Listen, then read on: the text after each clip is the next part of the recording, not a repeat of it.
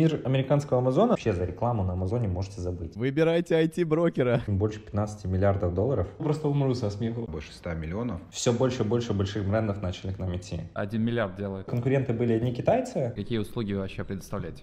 Война с Китай, США. Сходу в два раза выше рынка. Подписчики, мотаем на ус. Она вышла за рамки Амазона. Некоторые фонды там просто на моих сделках подняли такую капитализацию. Убить своего лучшего клиента. Просто все за кредит. Завозили, разлеталось, завозили, разлеталось, завозили, разлеталось. Через 10-15 лет Надо продать этот бизнес. Конверсия.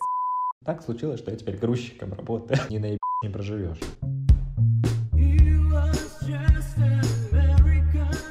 Уважаемые дамы и господа, сегодня у нас в гостях Александр Нежник. Точнее, он у нас в гостях и у вас в ушах будет. Значит, Александр, основатель компании Profit Wales.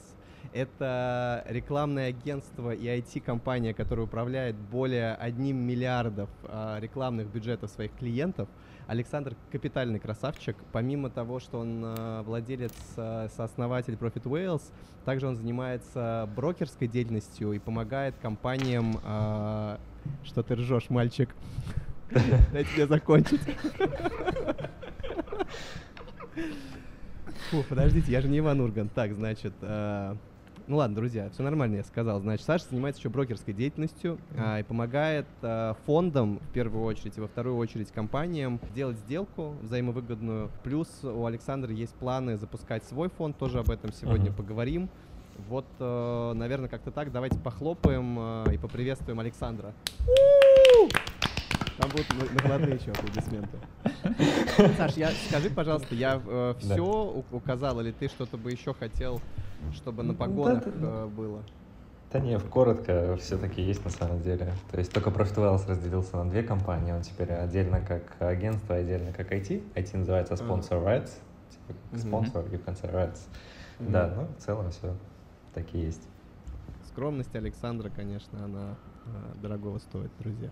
Итак, э, перейдем к вопросам. Скажи, пожалуйста, э, хочется вот вначале чуть больше про тебя узнать. Ты можешь рассказать про то, где ты родился, где учился, вообще вот как э, нам нужно Мгм. представить, как Александр пришел к тому Александру, какой он есть сейчас? Ой, родился я в маленьком городе в Украине под названием Черноцы. Это близко к границе Румынии с Молдавией. И, ну, город, ну, прям супер маленький, там полмиллиона населения. Как-то вот мне не хотелось там жить. Вот я вот сколько себя помню, я такой думал, блин, где, где-то, где-то не то, а что-то не так программа запустилась в том мире. И я оказался не особо в том месте, где я хотел быть. И где-то в 15 лет мне уже пришла такая идея, блин, ну чтобы уехать, надо как-то денег заработать, надо что-то сделать. Э, Я помню, как начался путь в предпринимательстве. Это я накопил 2000 долларов. Это мама, папа, бабушка, дедушка дарили на день рождения деньги. А я как маленький коллекционер собирал их, чтобы в один день что-то с ними произошло. И я помню, что я на первую тысячу долларов купил компьютер. Это было проклятием в итоге. И на вторую тысячу, блин, я же у мамы бизнесмен, надо что-то сделать, что-то интересное сделать. А так как я слишком много играл в игры, ну прям, прям слишком много, по от 8 до 15 часов в день, то я такой подумал, «М, что же надо что-то с играми сделать, надо что-то с играми. И начал что-то искать, прикольные какие-то вещи с игр, и нашел, что, о, увидел, как э, кто-то где-то какой-то постик сделал, что он типа напечатал э, кулончик с игры. И я такой, вау, круто, я на свои тысячу долларов начну производить кулоны по мотивам игр и сериалов. Типа гениальная идея, осталось только узнать, как это делается.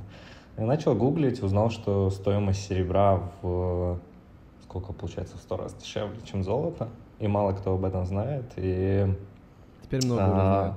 Да, да, да, да, да. То есть на тот момент серебро, я помню, стоило 10 гривен за грамм, а грамм золота стоил 1000 гривен.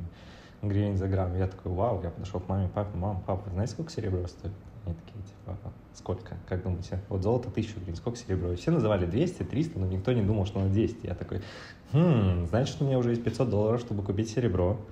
Надо еще найти ювелира, который сможет это отлить. Помню, я на, подхожу к, начал ходить по городу просто ко всем ювелирам, что я нашел, просто вбил там в гугле Это все ювелира в, и Чер- в начал... Черновцах, да, еще? Да, да, да, да, да, да, да, да, да. Ну, И ты недолго ходил, мне- я так понимаю. А их там не очень много было, да. Да. Как-то походил, наверное, к пяти или шести, что-то такое. А, и они называли какие-то сумасшедшие суммы денег, там, условно, тысячу долларов за кулончик, полторы тысячи долларов. И я такой, типа, блин, у меня в кармане всего сто. Типа, ребят, давайте как-то скидочку, скидочку. И ничего не получалось, а оказывается, там была сложность в процессе за счет того, что они делали восковые фигурки с ювелирки, и их нужно было, типа, как бы отливать, и их руками делать очень сложно, и это занимало уйму времени. Но я нашел решение, я нашел, что появилось в мире 3D-принтеры, и оказывается, можно напечатать такую фигурку. И я нашел чувака в Черновцах, у которого был 3D-принтер, и он напечатал мне первую фигурку. Я прихожу Кто- к ювелиру, показываю вот эту фигурку, и он такой, где ты это взял? Что это такое? Типа, я говорю, сможешь отлить? Он такой, да, давай попробуем. Вот. И так мы начали отливать фигурки серебра. Конечно, это все не получилось, все провалилось из-за недостатков навыков продаж. То есть, типа, идея была хороша, но вот навыки продаж не очень. И, и все, денег не стало. А я же сказал, мама, папа, я у вас бизнесмен, я теперь съезжаю от вас, я не живу с вами, я у вас не возьму больше ни копейки денег. А как бы, как- когда денег не стало, то Ты мне уже гордость... Да-да-да, го- гордость не позволяла взять у них деньги. Типа, ну, ну как же, я же сказал, что я бизнесмен. Как же взять у них деньги? Ну и в один момент даже есть не было, что я помню, как я просто приходил к родителям домой с судочками, с едой пустыми. И пока никто не видел, стал денег и еду набирал. Потому что денег не было даже еды купить. Знаешь, гордость превыше денег.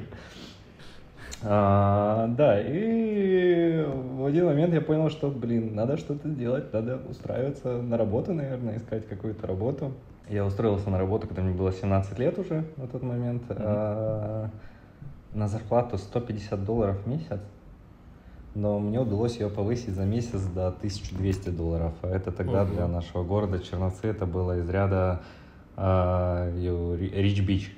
Короче, это там, там за 300 долларов ты мог снять квартиру, еще жить хорошо достаточно. Там студентам И платили хо- по и 100 ходить в долларов. Да, да, да, да, да, да, да, да, да, да, да, да. Я уже вижу превью, как Саша Нежник Да. стал Рич Бич нас будет Так, блин, так и случилось. Я до сих пор помню этот момент, как я рассказал родителям, какая у меня зарплата, а это, наверное, было, ну, точно вообще, они, наверное, двоих где-то столько зарабатывали, и они говорят, типа, я не, мы не верим, что тебе столько выплатят, ты там либо наркотиками торгуешь, либо еще чем-то, ну, что- ну, что-то, что-то не так, тебе кинут просто, типа, у нас не бывает таких зарплат, типа, в нашем городе, и вообще тебе 17 лет, и кто тебе такие деньги даст? Я помню, как мне выплатили вот эти первую зарплату, я, мне кажется, радовался больше, чем когда чеки на 100 тысяч долларов закрывал, чем когда получил вот этих первых 1200 долларов.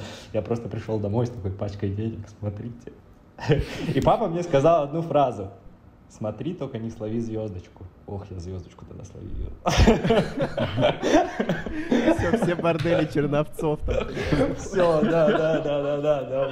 Слушай, прям просто деньги начали лететь направо и налево. Так, подожди, а А, что это было? Это все-таки торговля наркотиками или почему ты не рассказал?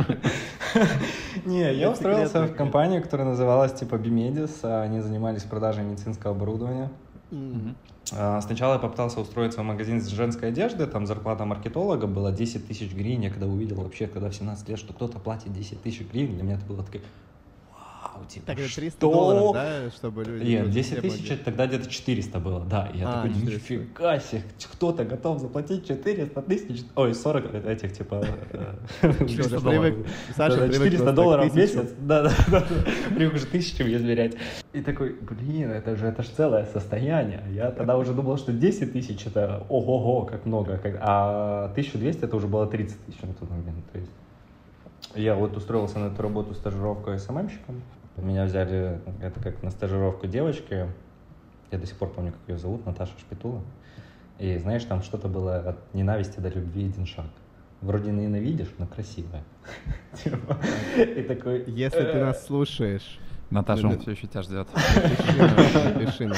Ты, ты смотри, упустила парня сейчас. Если будешь кусать э, руки, то не до крови. Вот так вот. Или что там Да, кусают, да, да. я не знаю.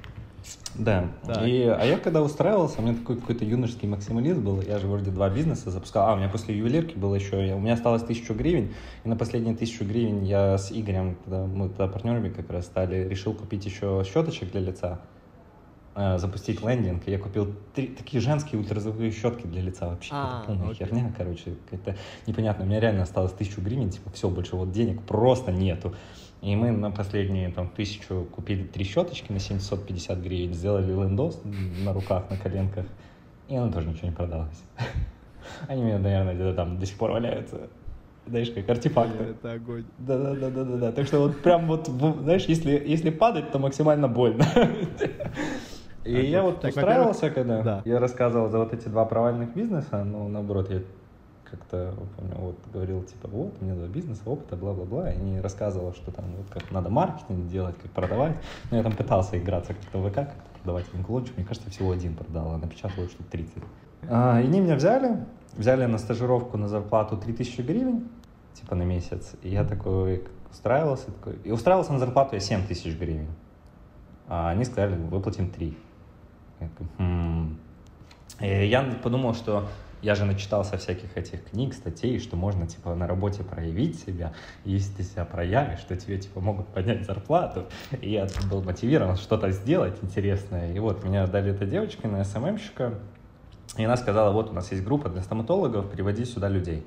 А я вспомнил серые методы ВК, которые мне Игорь показал, как можно было создавать левые аккаунты и начинать добавлять их всех в друзья, и потом их, типа, добавлять всех в группу. И начал просто спамить эти левые фейковые аккаунты, типа, и добавлять в группу стоматологов. То есть что-то там за один день, там 7 70 подписчиков добавилось, когда у них там норма была 5 или что-то такое. И все начали такие бегать, вау, вау, вау, типа, как там, а, как ты это сделал? А, и, и у меня, опять же, как это, загорелось эго. Ну вот, видите, видите, вот вся сила маркетинга. Я начал, типа, говорить этой девочке, кто у вас тут главный, типа, маркетолог, покажи мне. И она мне тыкнула пальцем на дверь, сказала, иди туда. Я захожу, помню, открываю дверь, там какой-то мужичок такой, типа, лет 40-50. Я говорю, еще у меня такая юношеский максимализм. Я ему, привет, ты тут главный маркетолог? Типа... И начинаю ему там втирать просто, типа, что вы тут делаете, да-да-да, за херню, типа, бла-бла-бла, бла-бла, просто наваливал, типа, куча всего. И он такой, типа, слушал, да, да, да, да, наверное, да. И говорит, ну все, иди, иди, иди отсюда. И я такой выхожу с офиса, возвращаюсь в свой офис, говорю, ребята, у них все такие круглые глаза, а ты, типа, что делал у Владимира Викторовича? Я говорю, кто это? Он говорит, владелец компании. Я такой, о, все, пацаны, я собираю чемоданы домой. Типа, все, меня уволили, сто процентов.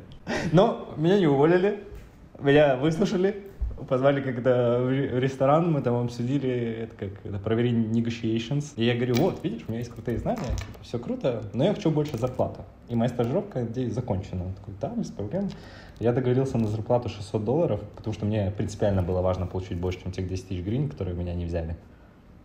Потому что, типа, как туда не взяли, а тут надо больше получить. Так, кстати, и началась вся история про Fitwales. Потому что, когда меня вот не взяли на большую зарплату, они подошли ко мне, типа, и говорят, ты знаешь, что такое Google AdWords? Да, как свои пять пальцев. И мне подходят говорят, типа, э, показывает вот Google AdWords, говорят, у нас проблема, у нас две недели нет ни одного лида, и начинают показывать Google AdWords. Я просто смотрю, а там какой-то код просто какой-то непонятный. И у меня, знаешь, как внутренняя истерика, но я не подаю, подаю типа. Я такой думаю, блин, аж уволят сейчас, я не знаю. И говорят, можешь типа посмотреть, что там не так? Я говорю, да, без проблем, только на обед схожу. Я помню, я просто выбегаю, что такое Google AdWords. Сижу под лавочке в парке, смотрю видосики. Что такое Google AdWords? Возвращаюсь, и просто в панике кликаю на кнопочки. Я просто нажимал на что-то. На что-то же. Гла- Главное было нажимать, остальное было неважно. Наверное, что э, И день заканчивается.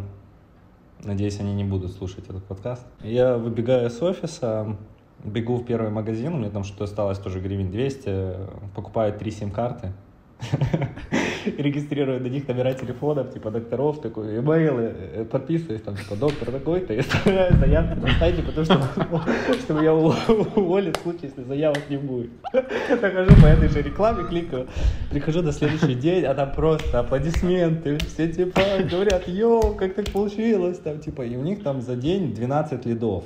Когда у них не было ни одного за две недели, норма в месяц 20 лидов, типа, а пришло 12. Я Эм, понял, что это талант.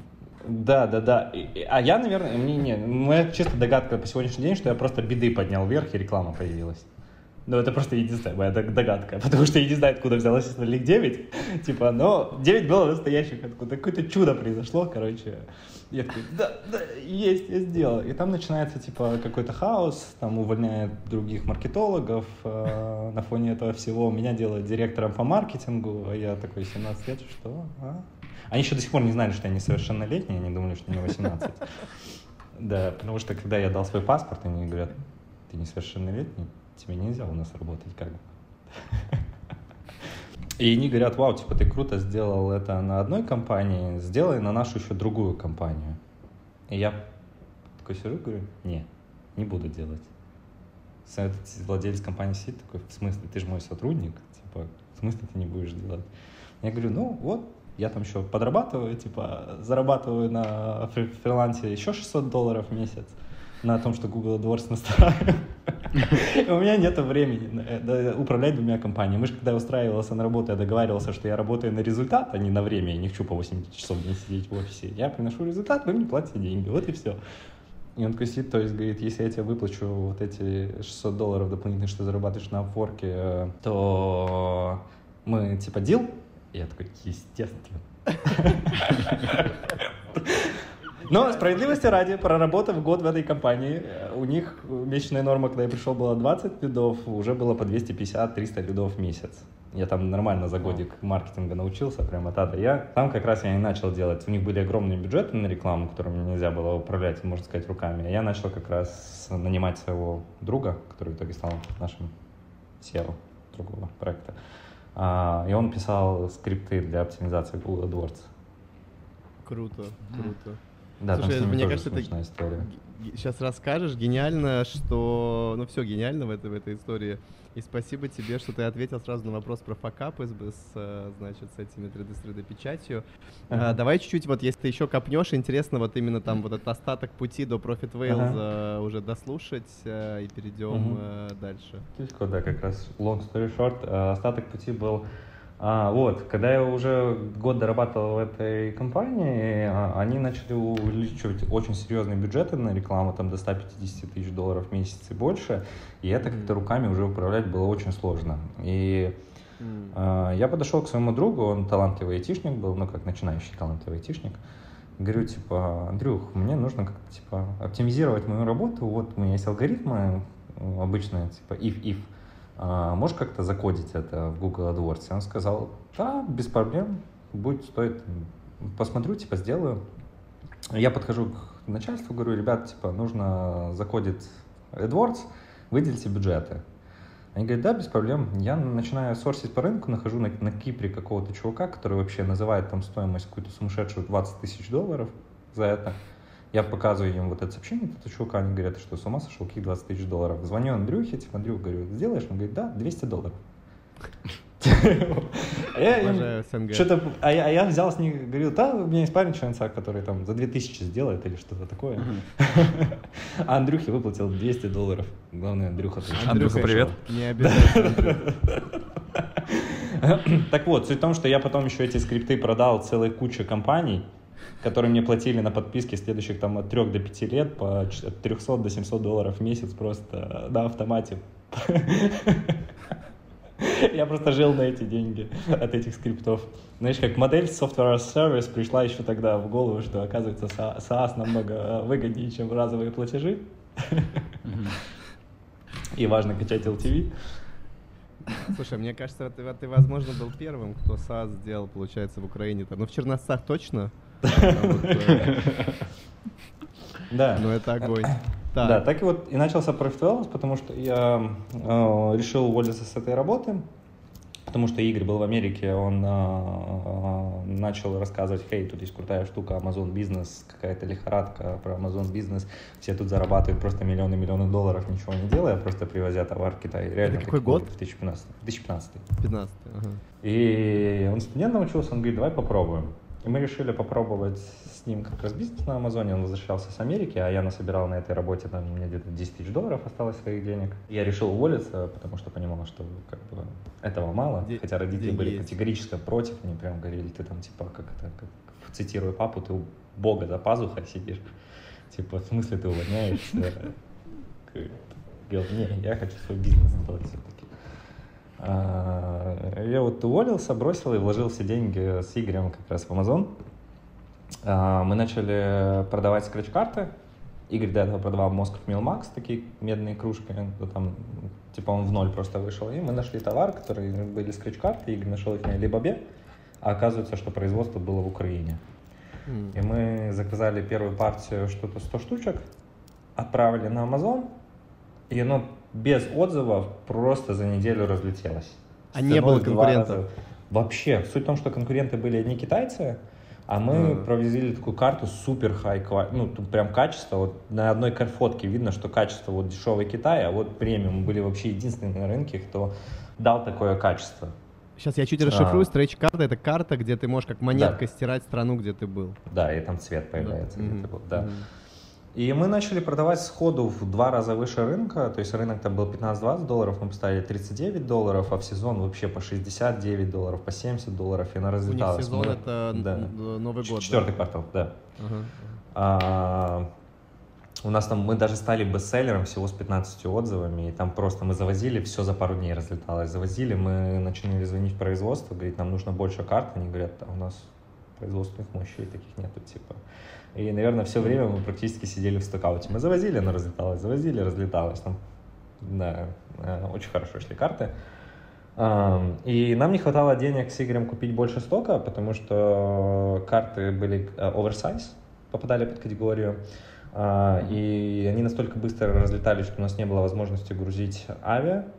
И мы решили отправлять их DHL. А, Чтобы ты понимал, в городе Черновцы есть всего один там пункт DHL. И там Это вообще уже никто... Да, да, да, да, да, да, да, да, да. И мы единственные, кто вообще отправляли такие грузы через них, и они нам, мы терроризировали этот офис, дайте нам скидку, дайте нам скидку, и нам дали вообще скидку за год, что они отправляли на 40% на авиадоставку. М. Это было больше, чем у брокеров у всех, то есть потому что они там терроризировали этот киевский офис, что у нас тут ребята с Черновцева просто делают колоссальные отправки, мы там типа ящики. А, и что самое веселое, вот этот офис DHL находился прям на этаж ниже того офиса, где я работал. А, И мы с Игорем упаковывали эти карты сами в гараже, сами заматывали, сами такие полностью грязные, в такой, знаешь, типа рабочей одежде, таскали эти ящики до машины, типа приезжали и таскали их на пятый этаж этого Дерчеля. И я постоянно случай- встречал своих бывших сотрудников, которые знали, что вы здесь. Они говорят, Саш, что такое? Я говорил, ну, так случилось, что я теперь грузчиком работаю. Я таскал с Игорем постоянно эти ящики. Знаешь, такой в шапке, в перчатках, такой типа грязный весь, потому что 8 часов упаковывали эти карты. Uh, yeah. Слушай, Э, крутая, крутая история. Подожди, а как это, расскажи, как это, ну, то есть хочется дальше понять, это Ага. было параллельно с развитием э, вот э, IT-агентства или как? Да, Или- и вот как раз на паузу? суть в том, что э, наши производители начали растить мощности, там новое оборудование делать, и они требовали у нас большую предоплату, а нам нужно было просто там колоссально, нам нужно было тысячи этих карт, а денег где взять их вообще не было. То есть, ну, пока Amazon их продаст, пока мы получим прибыль, пока ее выведем, то есть приходилось где-то деньги взять, и ключом нашего роста на Амазоне было как раз то, что я начал применять вот эти алгоритмы с Google AdWords, Amazon рекламы. Мы с Игорем там продавали, вообще у нас там CPC было 10 центов, 11 центов, там АКОС 3%, 6%. То есть там прям PPC-шка летела. И мы такие думаем, блин, может начать как-то PPC Сейчас настраивать и слеза- заработать слеза деньги. потечет. Да-да-да, Так. да-да-да. Таких Да. И мы начали делать, Игорь начал постить э, наши результаты в группы в Фейсбуке, и мне просто начала валиться толпа людей, а, чтобы я им помог настроить Amazon рекламу. И параллельно с этим всем вот эти скрипты, что я настроил в этой компании, я продавал другим e-commerce, ну ладно, просто обычным компаниям. Там у меня вот была компания Tabjet, которая private jetами занимается, они там мои скрипты юз- юзали, и кучу всяких таких компаний. И я, как их привлекал, этих клиентов, я создал на работу UA э, резюме, как э, маркетолог Google AdWords и поставил там какую-то сумасшедшую зарплату, что-то там 10 тысяч или 6 тысяч долларов в месяц, и мне просто звонила куча чуваков, говорили, а что так дорого? И я им говорил, да я не работаю, я вот скрипты могу вам продать за 300 долларов. Э, И в один момент позвонил э, следующему партнеру, Рома Гоц, э, и тоже, тоже с таким же наездом, говорит, типа, что так дорого? Я начал с ним разговаривать, говорю, типа, вот, я сейчас, сейчас так, я нажимаю 4 кнопки, у тебя завтра на 30% больше продаж. Google AdWords. Он говорит, что я официальный партнер Гугла, типа, у меня 40 человек, агентство, а, и ты говоришь, что ты сейчас нажмешь 4 кнопки и сделаешь результат лучше, чем они. И я такой, ага. Он говорит, ну нажимай. Я говорю, вот карточка, сбрасывай деньги. Он говорит, Саш, ты единственный человек в моей жизни, которого я заплатил деньги, не думая. А, Я запускаю эти скрипты. нажал. Так. Да, я запустил скрипты, он мне звонит там через день, через два, говорит, я не знаю, что ты сделал, но я жду тебя в Киеве. С этого надо делать софту. Круто. И вот мы с Игорем приехали в Киев, рассказали за Amazon, что мы делаем вот это уже для амазонщиков, что мы вот делаем эти скрипты. И он говорит, блин, так, ребята, у вас типа капец какое предложение, давайте типа с этого софту делать. И вот так родился. Огонь. М. Мне кажется, Как я как кино знаешь, посмотрел. Co- Connecting просто- the dots. Мне кажется, что надо передавать вопросы дальше, потому что я могу до бесконечности рассказывать. Точнее, расспрашивать. Окей, давай тогда я. Э, Саша, расскажи, что сейчас из себя представляет агентство First Fails? С кем вы работаете, какие услуги вы вообще предоставляете? Да, за последние, это уже почти пять лет мы, блин, выро- выросли как-то репутационно до очень больших масштабов. Вот Клатч недавно сделал нас вообще топ-1 агентством года.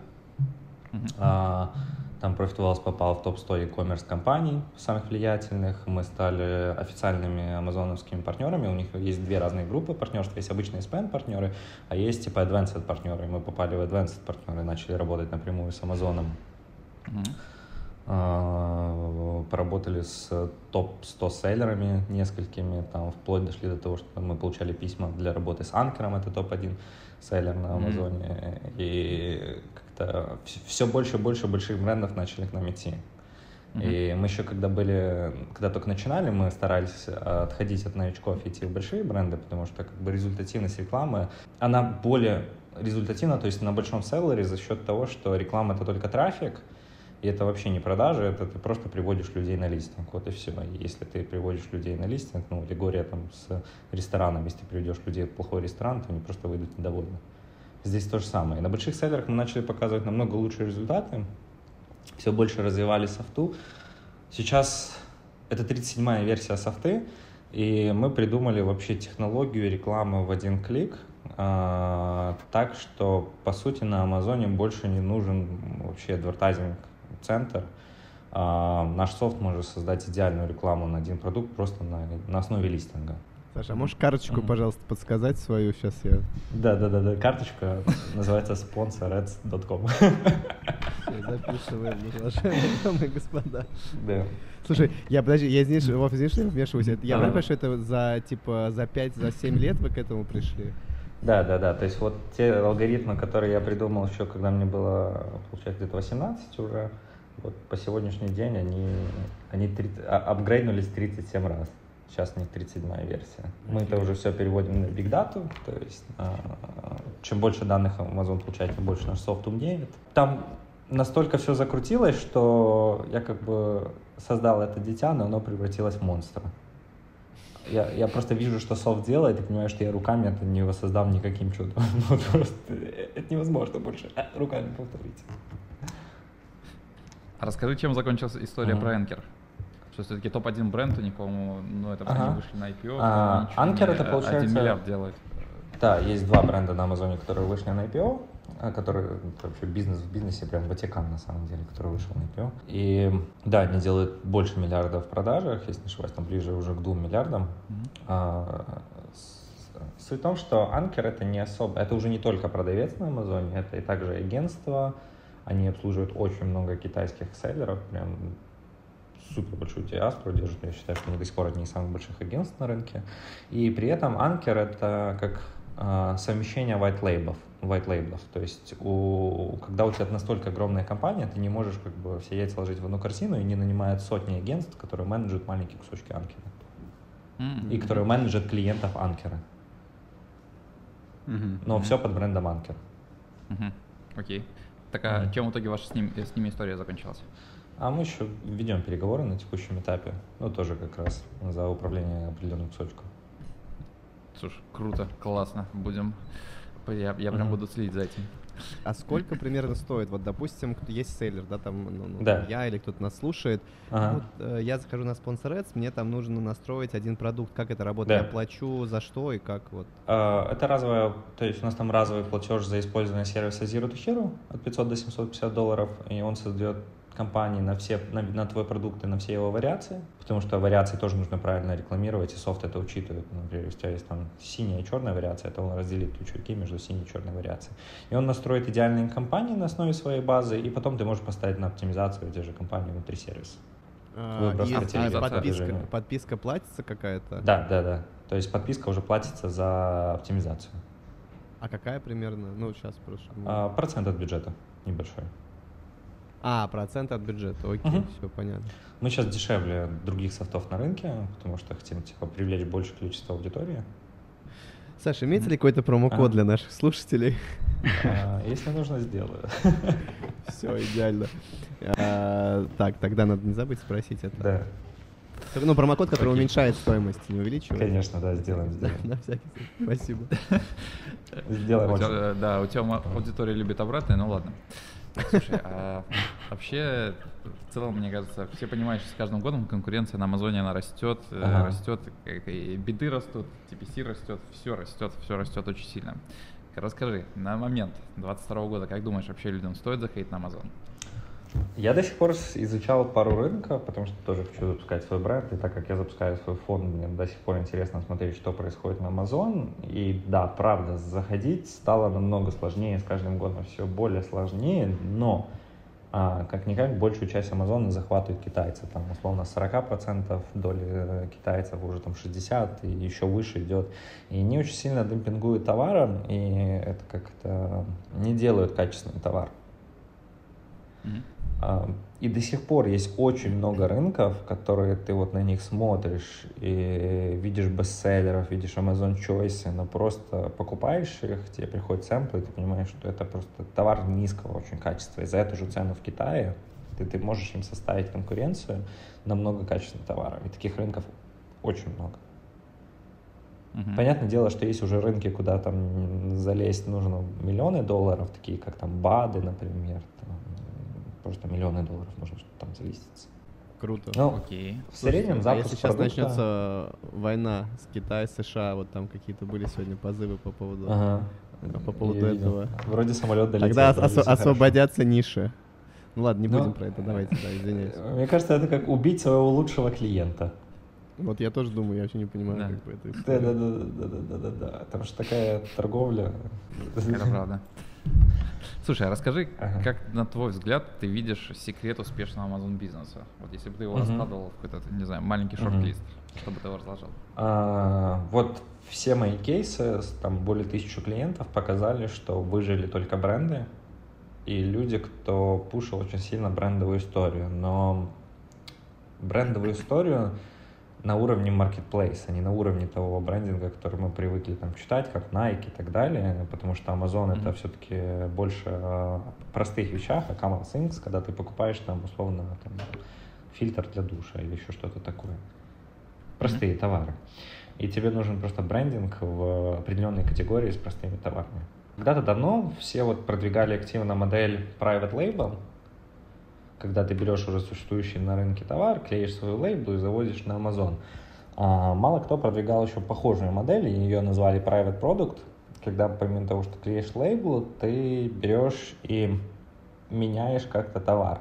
И не только в технических характеристиках, потому что технические характеристики, чтобы показать пользователю, который покупает твой товар, твои технические характеристики, он сначала должен попасть на товар, найти где-то в фотографиях, либо bullet description, а, как правило, они это не делают, они покупают просто на основе фотографий, и найти то, что твой товар лучше, чем у этого конкурента, да еще с ним нужно сравнить. Короче, этот research практически никто не делает. Поэтому товар должен отличаться именно визуально. Причем визуально он должен быть намного лучше, чем то, что есть на рынке. И когда ты делаешь именно вот такое, такую дифференциацию, то тогда ты очень легко продвигаешь свой продукт на Amazon. И это называлось private Мгм. product. Окей, то есть кроме... э, Давай еще раз как бы Да. конкретизируем. Тогда в, в двух вещах. Это, во-первых, качественный продукт, а во-вторых, Да. товар, который визуально отличается, дифференцируется от теории. Да, в общем, он априори должен быть в технических характеристиках лучше, но это не самое важное. То есть, но он должен визуально, именно визуально отличаться от того, что есть на рынке. Мгм. Просто функцию, Ладно, которую ты возьмешь, нужно будет донести. А это э, не вариант. Это вариант в случае, если ты уже бестселлер, у тебя уже есть Мгм. какая- какая-то репутация на Амазоне, у тебя уже есть куча трафика, и ты новый товар завозишь. Мгм. Подписчики, мотаем на ус. Мгм. Так, и Я, Саша, еще я- один Это- я вопрос. тоже мотаю. Да, с таким принципом даже сейчас запускаться очень легко. Мгм. Все, принято. Так, и вопрос от подписчика. Вот я только что Ага. пришел. сейчас обрабатываем в прямом эфире. Так, а, Алексей из Самары спрашивает, с каким бюджетом, по твоему мнению, нужно запускаться на Амазоне? Все зависит в любом случае от рынка. Ну, то есть, но в среднем, в среднем из того, что я вижу, так это, знаешь, как средняя температура по больнице, это 100-150 тысяч долларов на запуск одного продукта. А, Везде в интернете можно увидеть, что там условно вам нужно 10 тысяч, 20 тысяч долларов, чтобы запуститься, но на самом деле, там, если верить этой информации, то у тебя будет столько кассовых разрывов, что в текущей конкуренции на Амазоне ты просто не выживешь. То есть тебе нужно завести сток, сохранить деньги еще на 2-3 стока вперед, спрогнозировать Мгм. маркетинговый бюджет, спрогнозировать, причем бюджет на маркетинг не внутри Амазона, а вообще за рекламу на Амазоне можете забыть для тех, кто только запускается. Она сейчас настолько там, это когда-то было 5 5-6% окоса, сейчас там прибыльная реклама, на пальцах можно сосчитать людей, у ко- у которых прибыльная реклама. Она делается только для понятия рекламы. Поэтому сейчас весь запуск продуктов на Амазоне делается через внешний трафик, например, TikTok. TikTok прям лучше всего для запуска продукта сейчас на Амазоне. Мгм. И на это тоже нужно бюджеты вот- заложить. Они Человек, человек больше, из чем- Самары ра- расстроился, мне кажется, этой новости. Но, но это не факт. Ну, не факт. Смотря Окей. сколько денег у человека из Самары.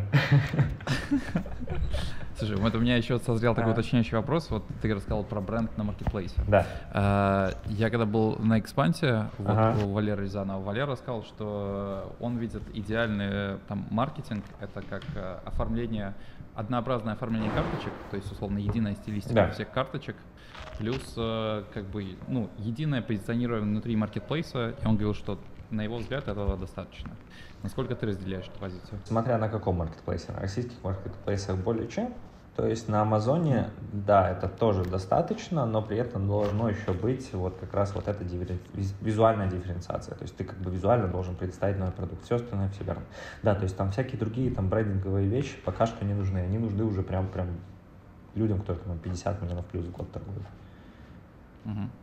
Это, это слишком длинная история. То есть брендинг это история там трех-десяти лет. А, Это ну, когда у тебя там бюджет 5 миллионов долларов, то можно так делать. Окей, спасибо. Так, слушай, тогда мне кажется, то, что логично сделать следующим, это э, сказать, что многие тебя знают в русскоязычном сообществе как совладельца агентства Profit Fails, но очень немногие знают о том, что ты еще занимаешься брокерской деятельностью. А, да, а, когда-то, когда я познакомился с э, фондом Трасио, когда они только подняли свои первые 5 миллионов инвестиций. Мгм. И они подошли ко мне, мы тогда продавали карты, мы подписали контракт с одной компанией, которая в итоге не смогла продать наш бизнес, и мы его потеряли. Потому что наступил- Давай расскажем эту историю, кстати. Давай, да. Причем, причем это было очень смешно. Мир очень маленькая лодочка на самом деле. И, кстати, Артем порекомендовал очень хорошую компанию.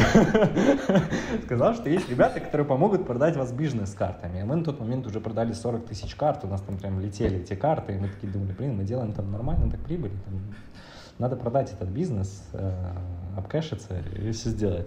И мы думали листиться на, на Empire Flippers, но Артем сказал, что есть такие ребята, Interactive Brokers, которые могут типа найти вам достаточно быстро покупателей и под хорошим миксом продать. И мы заключили с ним контракт, а у них в контракте был эксклюзив, который Мгм. запрещал нам продавать этот бизнес другим, а в случае, если мы это сделаем, то мы им там должны вообще какую-то львиную долю заплатить. И, мы такие, блин, что надо было читать э, маленький шрифт. И мы пытались через них продать, В итоге они вообще, мне кажется, даже ни одного покупателя не нашли, даже ни одного заинтересованного. И уже проходит почти полгода, мы ждем, пока закончится этот эксклюзив, и листиться будем на Empire Flippers, потому что даже знакомые были заинтересованы, которые готовы были купить. И случается ковид. Оно же как бы продукт для путешественников, М, для тех, кто страны посещает, и там просто рынок такое дно скатился, и ему конец произошел. У нас еще появилась куча конкурентов, которые начали нас копировать, нам единички оставлять и всякое такое.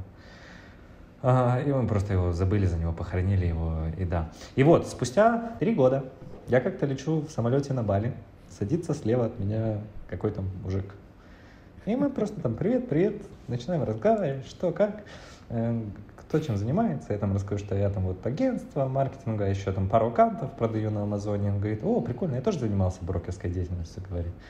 А, Я спрашиваю, хм, а как твоя компания называлась? И он говорит, Interactive Brokers. Я такой, а, так ты тот чувак, который мне, блядь, бизнес не продал. Ох, ему в самолете пришлось неловко.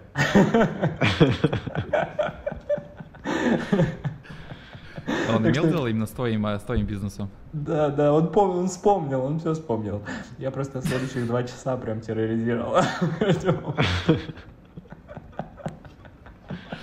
Не на тот самолет он сел. Я могу в защиту Алексея и себя сказать, что я знаю, что у него точно были продажи, как бы он продавал бизнес и в Якоме, там и не в Якоме, но, видимо, да, что-то не сложилось. Мгм. Я сожалею об этом. Да ладно. Ничего Это было страшного. не специально. Да, и вот Трасе я показал тогда на этой конференции свой бизнес-карту, они тоже были заинтересованы, начали с ними общаться, они сказали, вот мы будем покупать бизнесы. Такой, «Хм, интересно. И я вернулся после этой конференции в Киев, и мне друг говорит, что-то устал от Амазона, не хочу больше им заниматься, он бестселлер, он там у Анкера бестселлер отобрал. Говорит, все, хочу забыть за этот бизнес. Я говорю, так продай его. Он говорит, а есть кому? И я вспоминаю, что были такие ребята, как Трасио. Точно, нужно... А Interactive нужно... э, эти не вспомнил про них? Не, не, я не вспоминал. Э, Я говорил, вот контакт, типа, с тебя пару процентов от сделки. И он такой, да, без проблем.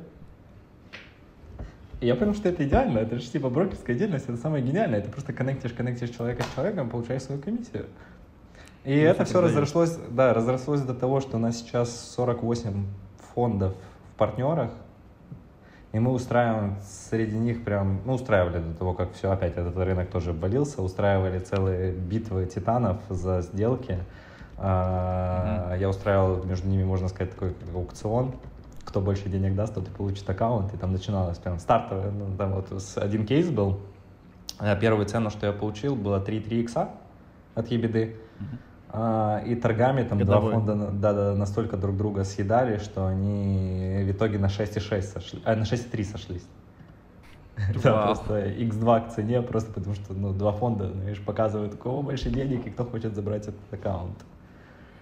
Так, Да, Вова там- уже да, вот самое Ага. выстраивает предложение тебе, мне кажется, в голове такой, да? 6,6 меня устраивает. И, и- и та- там прям а, а, в один момент как-то амазоновские аккаунты начали разлетаться за- как пирожки. А, Я помню, что самая быстрая вообще моя сделка была 4 дня. От момента знакомства с человеком до момента подписания due dil а. Там просто, типа, забрали аккаунт сразу же. 4 дня, там, 5 иксов, cash-out, забирай. Круто. Это Да, сразу вот они все там- купили или частично? Я, я Полным cash-out ом. неожиданно. Там, там просто человек хотел очень выйти с Амазона, и он говорил, что я готов продать свой аккаунт за полный cash-out 100%. Охереть, за 4 Мгм. дня. Да, Это да, и за вообще 4 топ. дня там фонд due dil подписал. Вот, то есть. И начали А вы, а вы вели рекламы, их вы занимались, да? Или Да, нет? да, да. Как правило, это были аккаунты. Ну, все, практически все аккаунты, что я продал, это практически все были клиенты Project Wales. Мы закрыли там около 20 сделок. А, И, в принципе, я знал эти аккаунты от А до Я. Некоторые мы там вообще зарастили с э, нуля, некоторые растили, некоторые там 2 икса сделали. Мы показывали весь вот этот, знаешь, как traction, статус всего аккаунта фондом. И они показывали, вот, смотрите, типа, как аккаунт рос, и их достаточно легко покупали. То есть, по сути, вы снижали Да. риски за счет того, что агентство остается вести Мгм. там, если что, и ответить на все вопросы. Круто. Да, да, да, да. Сейчас это- Стоит еще заметить, что у Саши нету эксклюзива. Правильно я тебя Да, понял? да, да. То есть мне не, ну, я, я не, не заключал ни с кем эксклюзив, я просто понимал, что эксклюзивом делают те, кто вот у меня Interactive Brokers научил. Те, кто не смогут ничего другого предложить, и им нужен Подожди, эксклюзив. они, по-моему, не, не Interactive, а IT-брокер. чтобы Ой, мы щас IT не Brokers, те- боже Да, мой, да, да, точно. Это после ребрендинга. IT без брок, IT без брок, да, уважаемые уважаемые IT-пользователи. ин- Interactive Interactive Brokers, вы хорошие. IT без брокер. Всё IT без брок, точно, да, да, да, да, да. Блин, Interactive Brokers это вообще типа биржа для покупки акций. Да, мне тоже кажется. да, да, да, да, да, да. Пропиарили их. Ошибочка, ошибочка, ошибочка. У меня есть уточняющий Ага. вопрос. А расскажи сейчас, а что сейчас состояние вообще продажи Amazon бизнеса? Ну, сейчас, понятное дело, на- мы записываем 2 Ага. августа, сейчас, понятное дело, э, рецессия в, в Штатах, Да как минимум, Штаты стоят на, на, на пороге Ага. всего это дело. 2022 Расскажи, год. Да. Трассио, э, запустились Трассио первые, как это было? Запустились Трассио, стали за два года юникорном. Эта история начала взрывать все медиа, она вышла за рамки Амазона, и в этот бизнес Амазон агрегатор что полетело просто столько людей, которые ничего не знали Амазона. Вот просто это, знаешь, как ребята с Уолл-стрит, которые умели управлять финансами, у которых были связи с инвесторами, но они ничего не знали от Амазона. И таких агрегаторов сейчас больше сотни. И они все набрали денег, сделали такой хайп, что Трассио покупал бизнесы. Трассио однажды мне предложил 1,3 икса просто за бизнес. 1,3. Э, Как-то без уважения, я бы сказал. Не, не норм- они покупали, они Нет, покупали тебе за конкретно полтора. ты имеешь в виду? Да, да, или- вот я хотел продать аккаунт одного своего клиента, отправил его Трассио, Трассио говорит, дадим 1,3. Мы в итоге продали Перчу за 3,1, тогда это нормальный X был, 3,1, так- тогда 3 было это вот прям вау, 4 это вообще что-то было невероятное, прям типа. А, Иксы были нормальные, настоящие, ну, e-commerce бизнес всегда оценивался в 2,5 икса, потому что как бы там цикл жизни товара и так далее, это нормальная стоимость 2,5. И так как все начали копировать вот эту историю тра- Трассио, набирать кучу денег, они подняли на сегодняшний день больше 15 миллиардов долларов инвестиций. Они начали настолько пампить рынок, что иксы с 2.3 взлетели до 4.8. Некоторые даже за 9 покупали, некоторые даже, я слышал, кейсы за 11 покупали. То есть, э, и это был просто, ну, как бы, я, я следил за этой всей ситуацией, такой думаю, блин, ребята, ну, условно, там некоторые взяли даже супер дорогие кредиты, больше там, некоторые взяли по 3-5%, некоторые 5-8%, а некоторые там по 10-15 долларов, процентов кредита. И когда ты покупаешь бизнес за 8 иксов, то у тебя процентная ставка на деньги больше, чем ебеда, которую ты можешь погасить. А как же погасить силы кредита? Я такой смотрел на это все, говорю, я-то продавал бизнесы, но наблюдал за этим всем и такой, блин, это же просто долговая яма, вы сейчас все начнете разваливаться. И так и случилось. На сегодняшний день а, практически там большин... только пару фондов являются прибыльными. Я где-то видел статью, чтобы не соврать, точно не помню цифру, но мне кажется, около 8, то ли 12 фондов являются прибыльными, все остальные типа несут убытки. А, Часть фондов обанкротилась, часть поглощается другими фондами. То есть они настолько запушили этот рынок иксов, 4-8 иксов, что сейчас иксы упали назад на 2 2-4, но сели уже не хотят продаваться за 2,4. Как же продаться за 2,4, когда вот мои знакомые продавались по 7-8? Выбирайте IT-брокера. Да, да, да, да, да. И сейчас рынок переживает такое, как очень затишье. И все эти фонды ушли в операционку. Большинство из них уже не покупает так активно, как покупали, просто стараются разгрести то, что накупили. И только всего пару из этих фондов были запущены Amazon-селлерами. М. Это такое маленькое интро, Мгм. но давай потом чуть-чуть. Да. А, а скажи давай вообще на, а, на простых словах про деятельность фонда. Чем вообще фонд занимается? Вот, и в чем его польза для э, Ага. как такового Amazon бизнеса? Да, в чем, фонд это не совсем фонд, это больше как агрегатор. А, По сути, так как запускать на Амазоне продукты сложнее, чем а, войти в какой-то существующий бренд и дополнять его новыми продуктами, такая уже ситуация Мгм. на Амазоне, то начали как раз появляться эти агрегаторы. Это, по сути, просто большие селлеры, которые, объединяя в себе, покупают один магазин, второй, третий, объединяет в один мультимагазин под единым брендингом, выходят Мгм. э, в сети, выходят в D2C, тем самым увеличивают стоимость этих бизнесов. То есть это просто как большие селлеры с большой э, экспертизой и капиталом. Потому что на Амазоне большие деньги выдавливают маленькие деньги.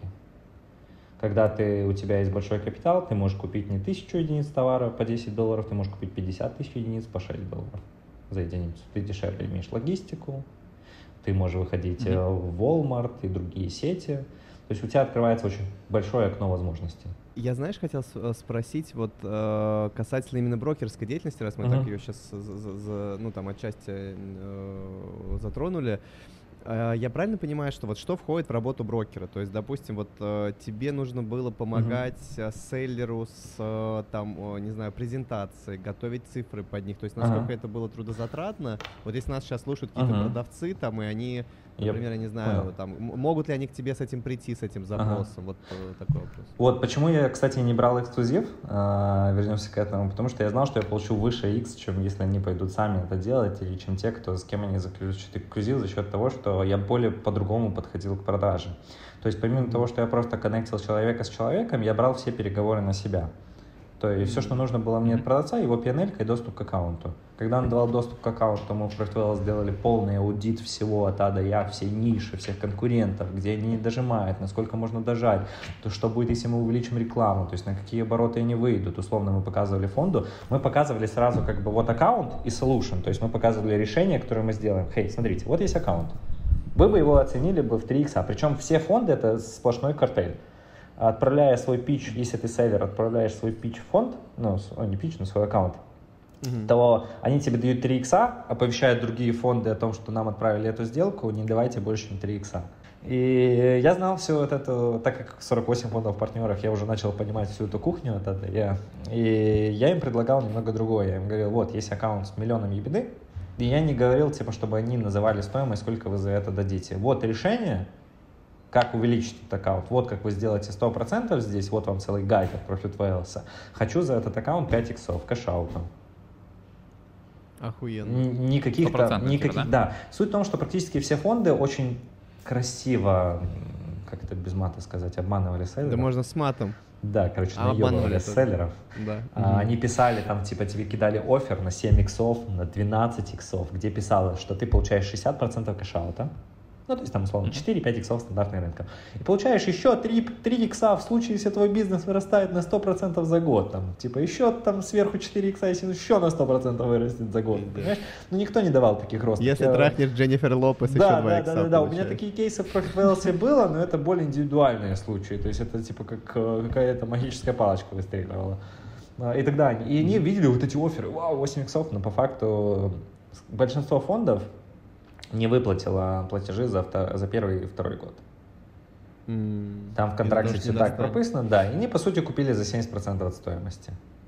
Подожди, а я правильно понял, что ага. получается, помимо того, что ты зарабатывал процент от сделки больше за счет увеличения иксов, вы еще и клиентов тем самым получали? То есть вы, вы делали эту стратегию, реализовывали, или они сами ее реализовывали? А, не, я, э, по сути, да, часть фондов мы заключили партнерство, потому что примерно была следующая история. Фонды нифига не понимали в Амазоне.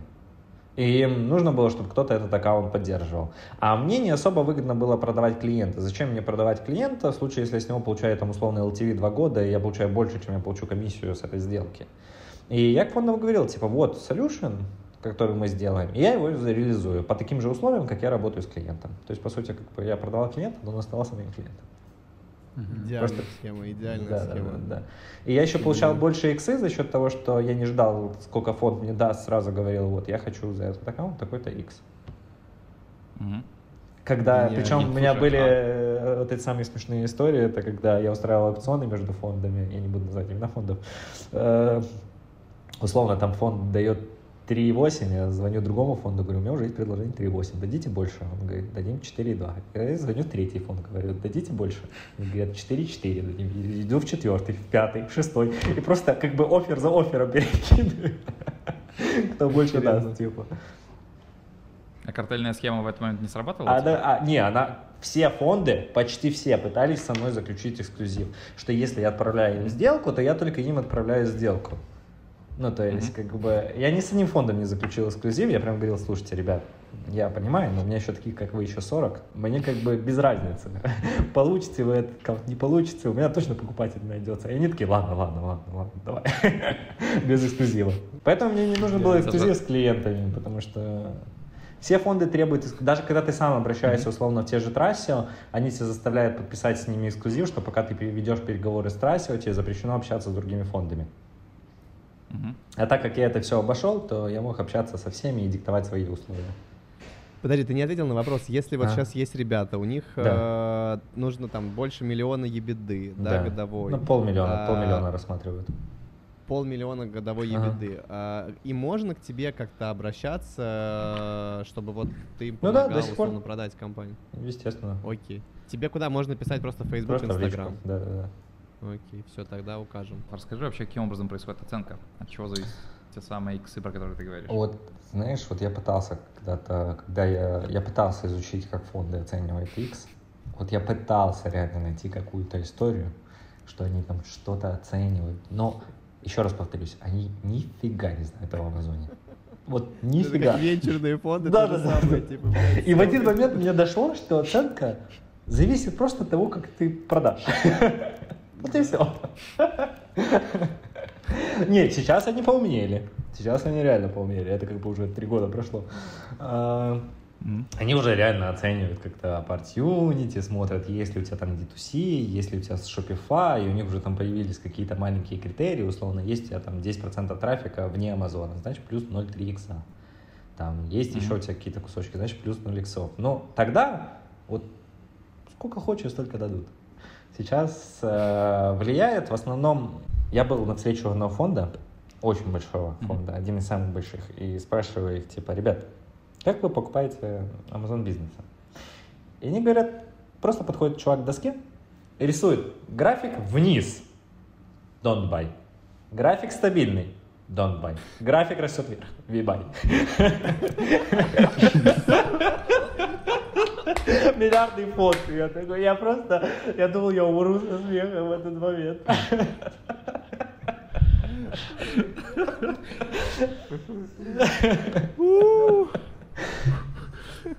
Не, слушай, а что тогда может дать по- плюсовка контента. Да, да, да, да. к этим, к этим, к этим иксам? Вот график растет, мы покупаем. Ужас. Не, я, я, я правда, я когда это услышал от него, я думал, просто умру со смеху.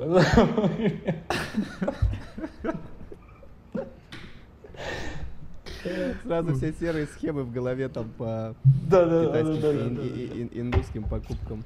О, Так, ладно, перейдем к серьезным вопросам про, про деньги. Сейчас звучит Да. калькулятор. На сцене появляется Владимир. Да, приветствую еще раз. А смотри, какой вопрос. Мгм. У нас сегодня уже а, есть 30 фондов, у которых есть капитал больше 100 миллионов. Откуда Ага. фонды привлекают капитал и на каких условиях? А, смотри, на самом деле, опять же, там все фонды привлекали просто у частных инвесторов, у фондов других. То есть это же как фонд это не то, что в тебя вливает какой-то один человек очень много денег. Это ты как бы собираешь чеки и даешь за них примерное там, количество equity. Эм, Как, как вообще, ладно, вернемся на чуть назад, как устроена вообще структура? Есть две структуры. Первая называется инвестбанкинг, вторая агрегаторы. Инвестбанкинг это когда ты привлекаешь типа какое-то условное количество средств, на них покупаешь амазоновские бизнесы, ты как банк берешь процент, там 3-5% обслуживания этих денег, а инвесторам отдаешь все иксы. Это один тип фонда. Второй фонд агрегаторы, которые типа отдают equity от фонда больше, то есть долю от фонда, и то есть получают деньги и привлекают большее количество денег, как кредитные средства. Там, условно, там трассе первые там деньги привлекали один к двум. Условно 10 миллионов private equity, 10, миллион- там 20 миллионов кредита. Кто-то потом уже привлекал там 10 миллионов private equity, э, 40 миллионов кредита. Потом там чуваки вообще были crazy, привлекли один к 8, я видел. То есть там 10 миллионов взяли, условно, 80 миллионов кредита, и как бы тебе уже нужно платить кредитную ставку, и я, вот у меня очень много вопросов к ним появлялось, типа, ребят, ну, вроде же как бы все финансово грамотные, зачем?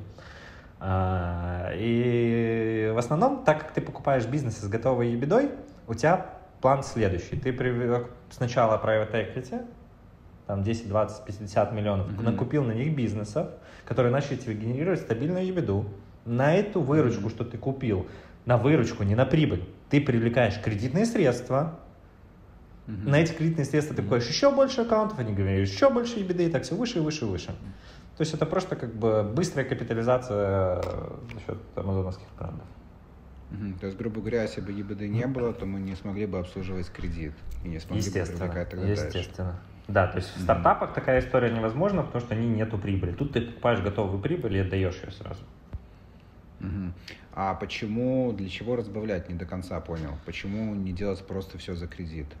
А, ну, потому что тебе же первый аккаунт на какие-то деньги нужно купить, и тебе нужно потом гасить кредит. Тебе еще нужно этот аккаунт перевести на себя. Тебе еще нужно... У тебя есть там какой-то полгода проц- процесс, когда ты аккаунт, по сути, как бы берешь на себя. Плюс ты залаживаешь риски, то есть все риски заложены как раз в equity. Что Мгм. аккаунт пойдет вниз или еще что-то. Многие фонды рассчитывали на то, что Amazon будет продолжать и показывать рост 30-40% в год, как он делал раньше, но этого не случилось. И все фонды накупили аккаунты в ковидный период, когда э, аккаунты на Амазоне показывали просто какую-то невероятную динамику, Вот ты же невероятную объяснил, как они прибыль. покупали, они так. да, да, да, да. А сейчас оно все упало, так упало, что э, им по 10 лет нужно выплачивать с одного аккаунта этот кредит. Мгм. Понял. Интересно, что Так, будет след- дальше. Ну, я, я- А- я думаю, что останется где-то там условно 30-40 фондов.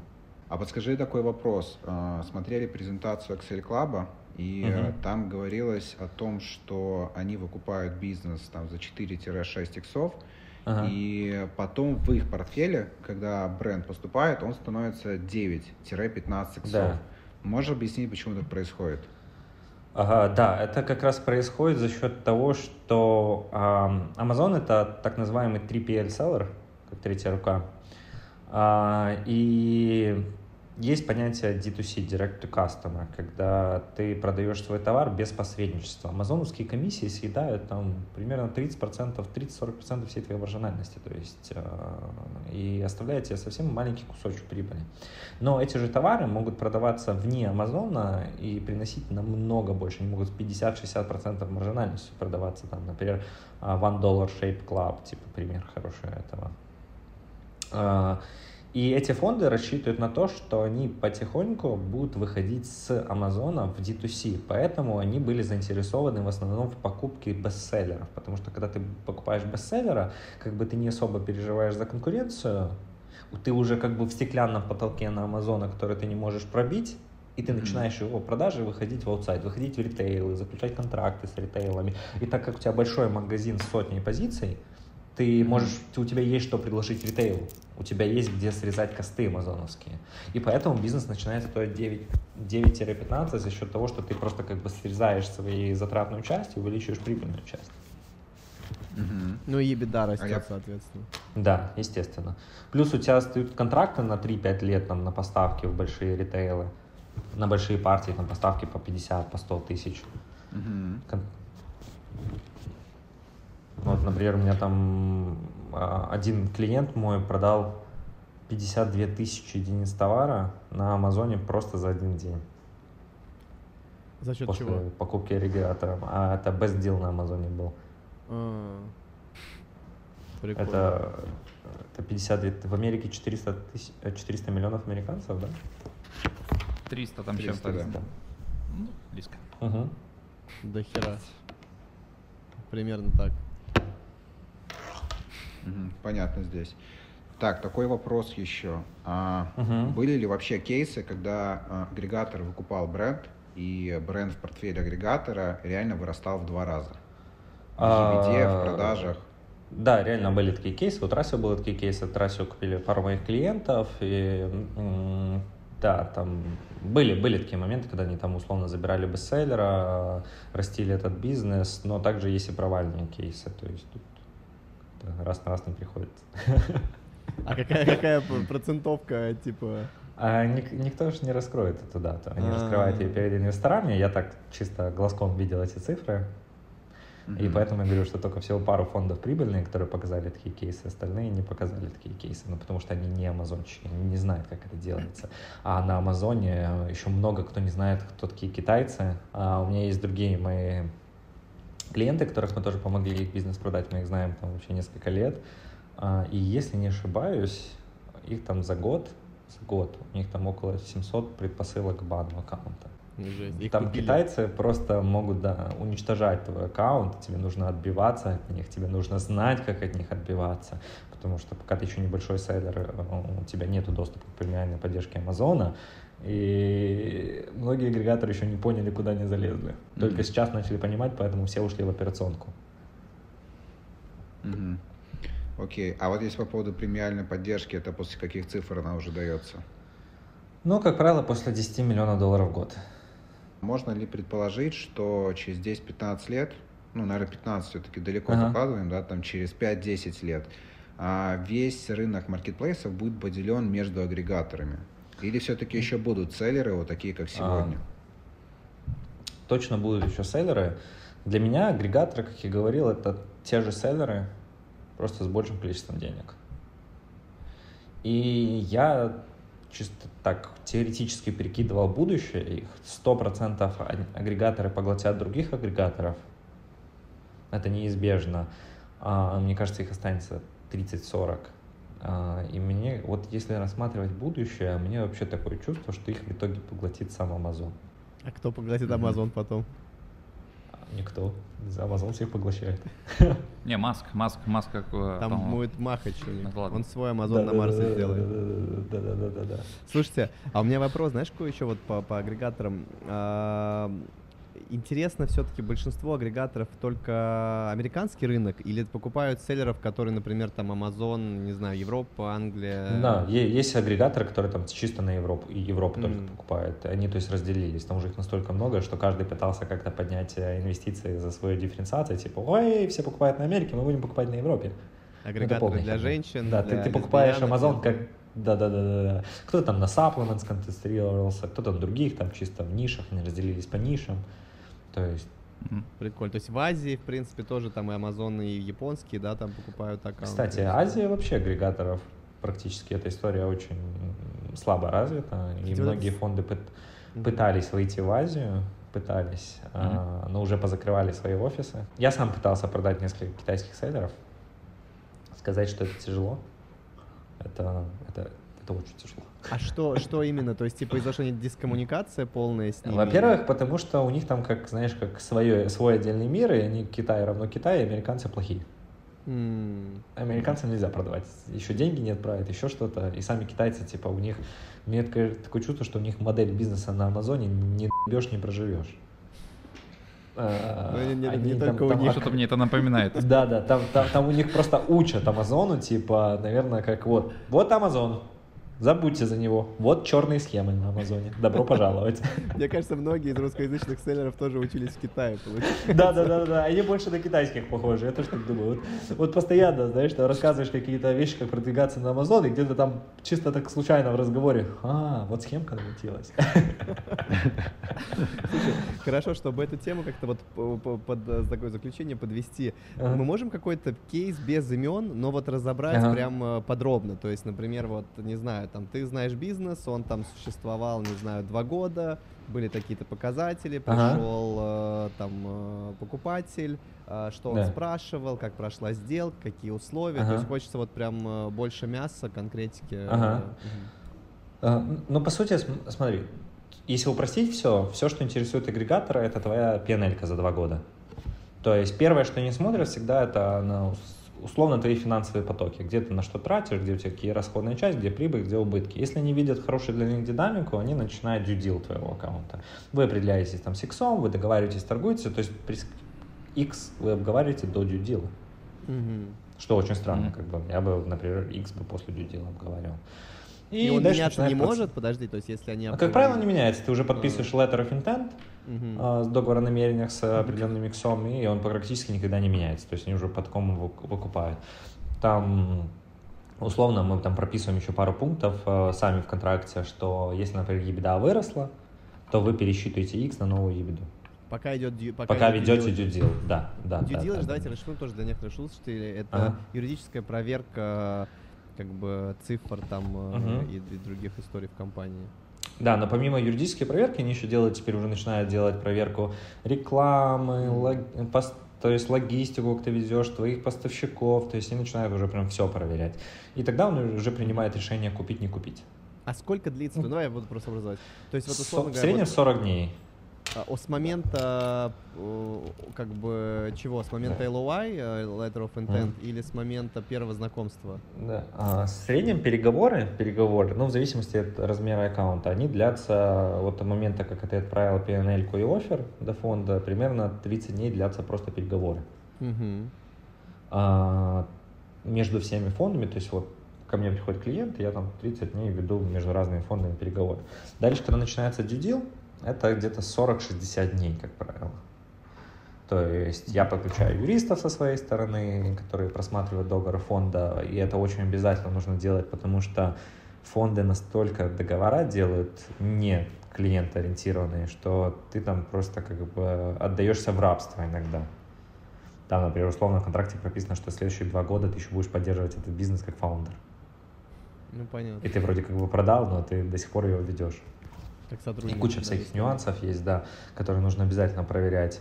И начинается due diligence, то есть проверяют всю историю аккаунта, были ли баны, были бы, была ли какая-то чернуха. Если была какая-то чернуха, могут сразу сказаться в сделке. Условно, ты там манипулировал с отзывами, все, тебе там сразу сделка говорит нет. Проверяют всю историю листинга. Есть, например, все русские селлеры мы махлевали с э, отзывами, так называемой склейкой. Склеивали ли- с листинга Мгм. другого. Если ты откроешь просто Helium, ты можешь видеть вот количество ре- ревью, график идет вверх, обл- обломался, график идет вверх, обломался. М. То есть, если фонды видят такую историю, они даже не рассматривают этот аккаунт, потому что сразу знаешь, что там велась Мгм. какая-то чернуха. А, И они в моменте diligence смотрят плюс-минус, где они могут сократить сразу же расходы. Условно, у тебя там логистика такая, а у них есть логистика средняя по их рынку. Мгм, мгм. То есть, еще раз, Вот такой 30 дней- вопрос. Да, да, говори, говори. А, Да, вот сейчас на секунду такой вопрос возник. А были ли уже кейсы, когда а, покупали бренд на Амазоне, и он улетал в блокировку после покупки? И прописано Ох, ли у это меня вообще вообще- как-то в договоре? Да, это прописывается. А, был у меня не один кейс, где срывалось что-то в конце дюдила. Прям условно даже был там кейс, где там оставалось два дня до того, что там переведут деньги. Уже заплатят за этот аккаунт и вылетал там патент. То есть случается такое. М. А, Случалась даже блокировка во время дюдила, а, но сделка была закрыта, так как селлеры смогли разблокироваться. То есть блокировка, как бы, смотря за что она. То есть если это какая-то серьезная блокировка, как ревью, и с удалением ревьюшек, то все, это уже сделка потра- потраченная. То есть случались такие кейсы. Да, был кейс, э, очень большая сделка. Это не, мой, не моя сделка, но просто я знаю за этот кейс. Там прям бизнес, наверное, около, ну, около 40 миллионов долларов, наверное, стоил. И в моменте, когда можно было его продать, то снесли все ревьюшки, все удалилось. В контракте тоже прописывается, это когда агрегаторы покупают, у них есть в контракте пункт, что в случае, если в течение первого года а, аккаунт будет заблокирован, то они могут вернуть какую-то часть денег, но, как правило, Мгм. такого пункта нету, то есть это уже ложится на них, это они, типа, виноваты, что Ну да, они сделали делают. это. Мгм. Когда Да. уже люди Да. улетели. Слушай, мне кажется, Да, сейчас да, да, родилась идея серой схемы для фонда. Опять. Вы начинаете due deal и просто потом гасите листинг этого, который вы покупаете, и с дисконтом его забираете за копейки. А потом Обращайтесь. разблокировать нужно. Слушай, так это же это ж Сашина идея. Ты, ты за него анонс делаешь? Да, я просто планирую новый сервис, новый, новый сервис Сашин для фондов. Очень дорого. Новый Очень дорого. Да, Да. вернем иксы как раньше, по 1,2 икса Ага. покупать. Причем зач- зачастую тебя просто китайский конкурент может загасить так. Ну так это и будет оправдание в целом легитимное для этого кейса. Да. А, Да, так, да. подожди, значит, давай еще раз. Значит, 30 дней по, понятно на какие-то вот переговоры, там условно, значит, 60, потом 30, 60, 60 или 60-90, да, ты сказал дней на вот уже due deal. Да, да, да. А. Не, 40-60 дней due deal, 30 переговоры.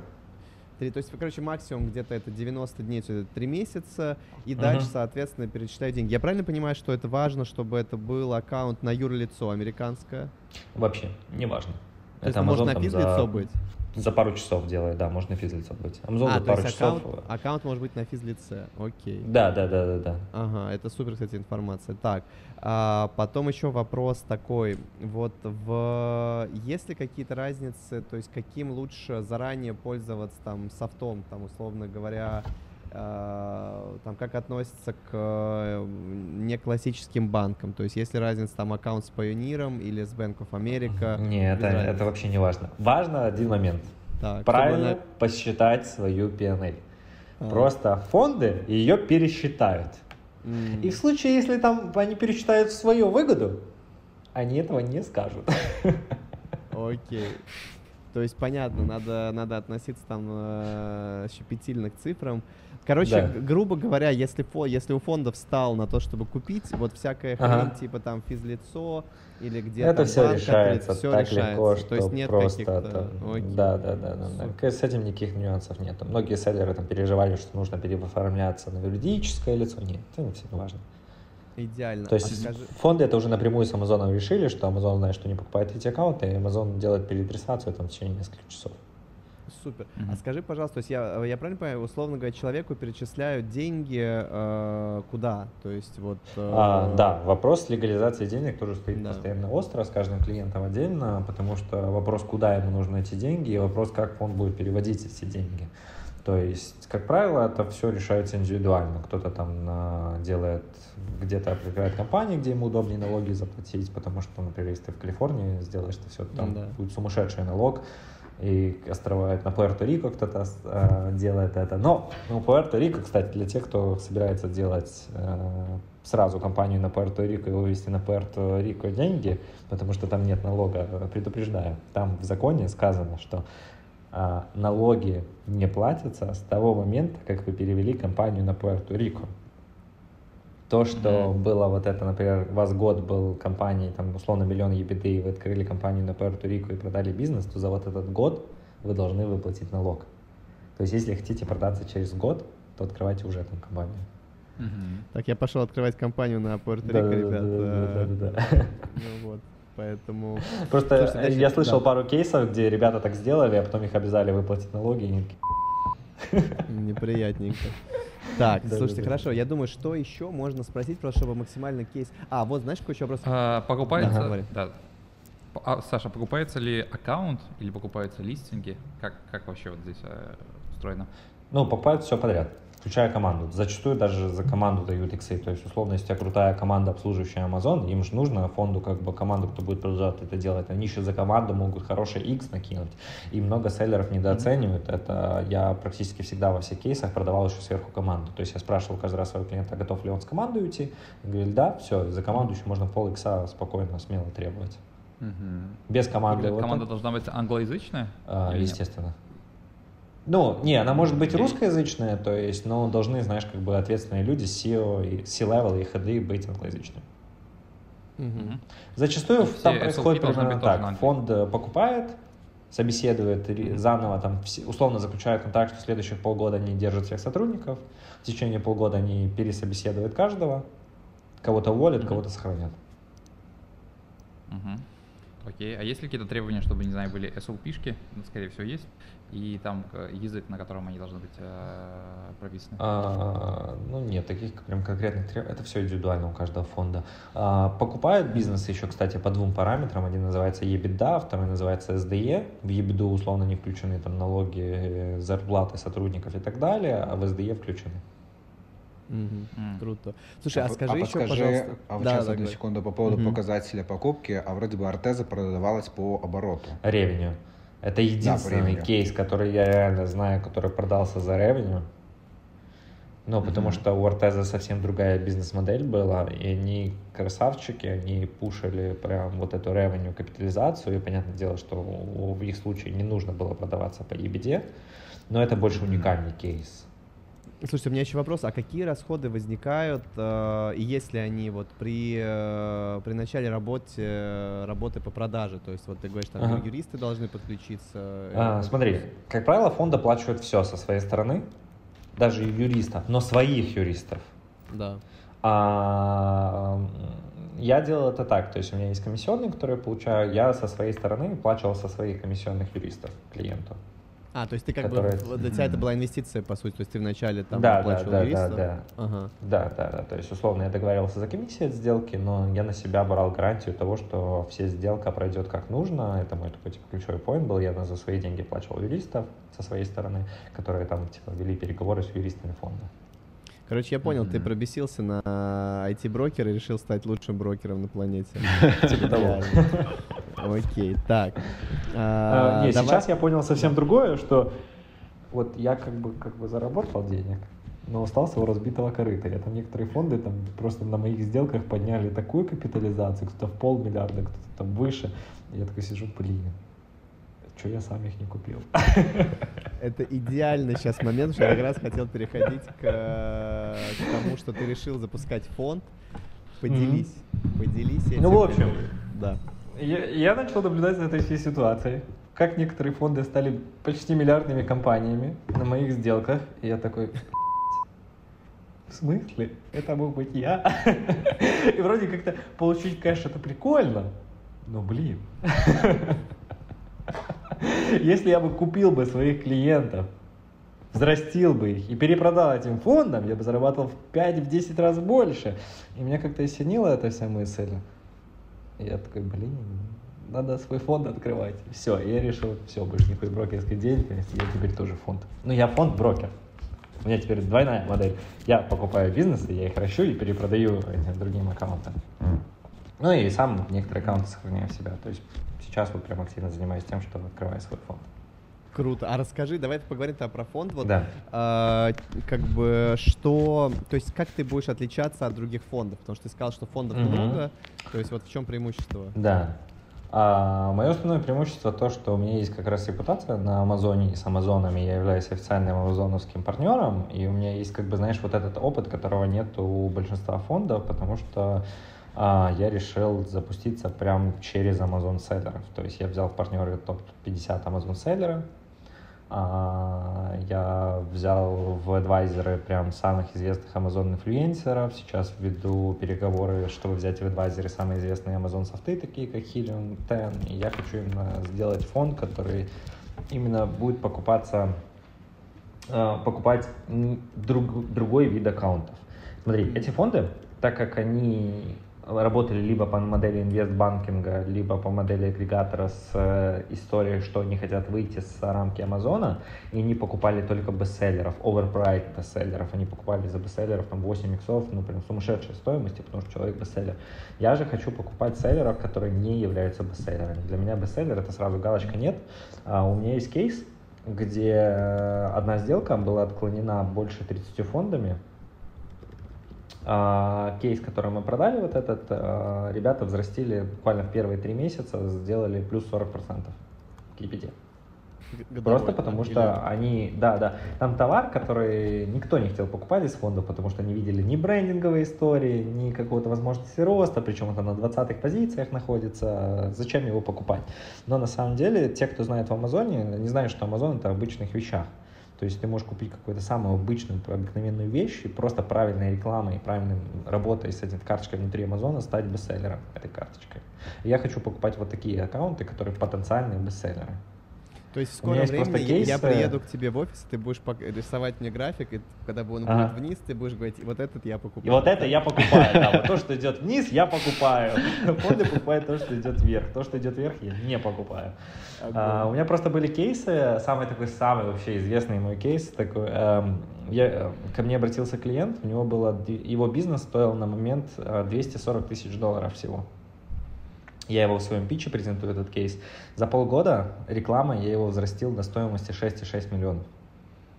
За Когда полгода? было- За полгода, да. Это Офигеть. самый такой жирный мой кейс. У меня еще есть один кейс, где я запустил с нуля за несколько месяцев продукт до revenue в 1 миллион. А, Я их тоже типа в питчу себя презентую. То есть, по сути, есть пару вот таких рок-старов, и моя задача... Вот, я назвал фонд 49ers, 49 RS. М.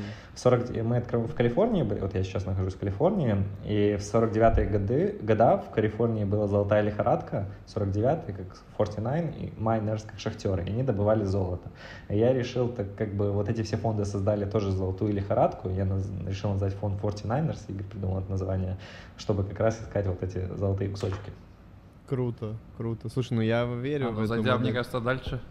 Зайдя чуть дальше, мне кажется, ты вот решил вот в эту идею так сильно проникнуться, что вспомнил, кто в этот, в этот момент заработал больше всего, те, кто, кто Ну да. продавали все такие вещи. Ну, поэтому фонд 49ers.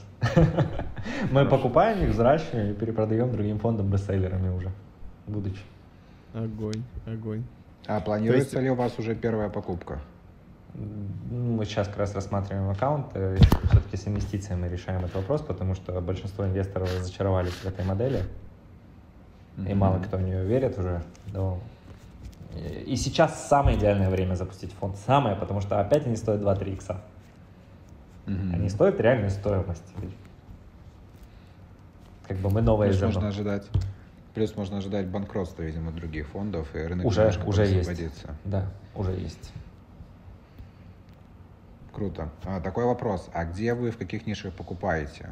В каких нишах А, вы рассматриваете покупку, а какие категорически Да, нет? и- есть пять ниш, которые вот я для себя выделяю как категорически нет. Это supplements, одежда, обувь, ювелирка а, и, и, и так называемые это э, забыл блин слово на английском с, эм, как батарейки это commodities Или да. кому Просто, Мгм. да, там все занимается Amazon Basic, и ты Amazon не вытянешь никак. Там с Amazon просто нереально конкурировать.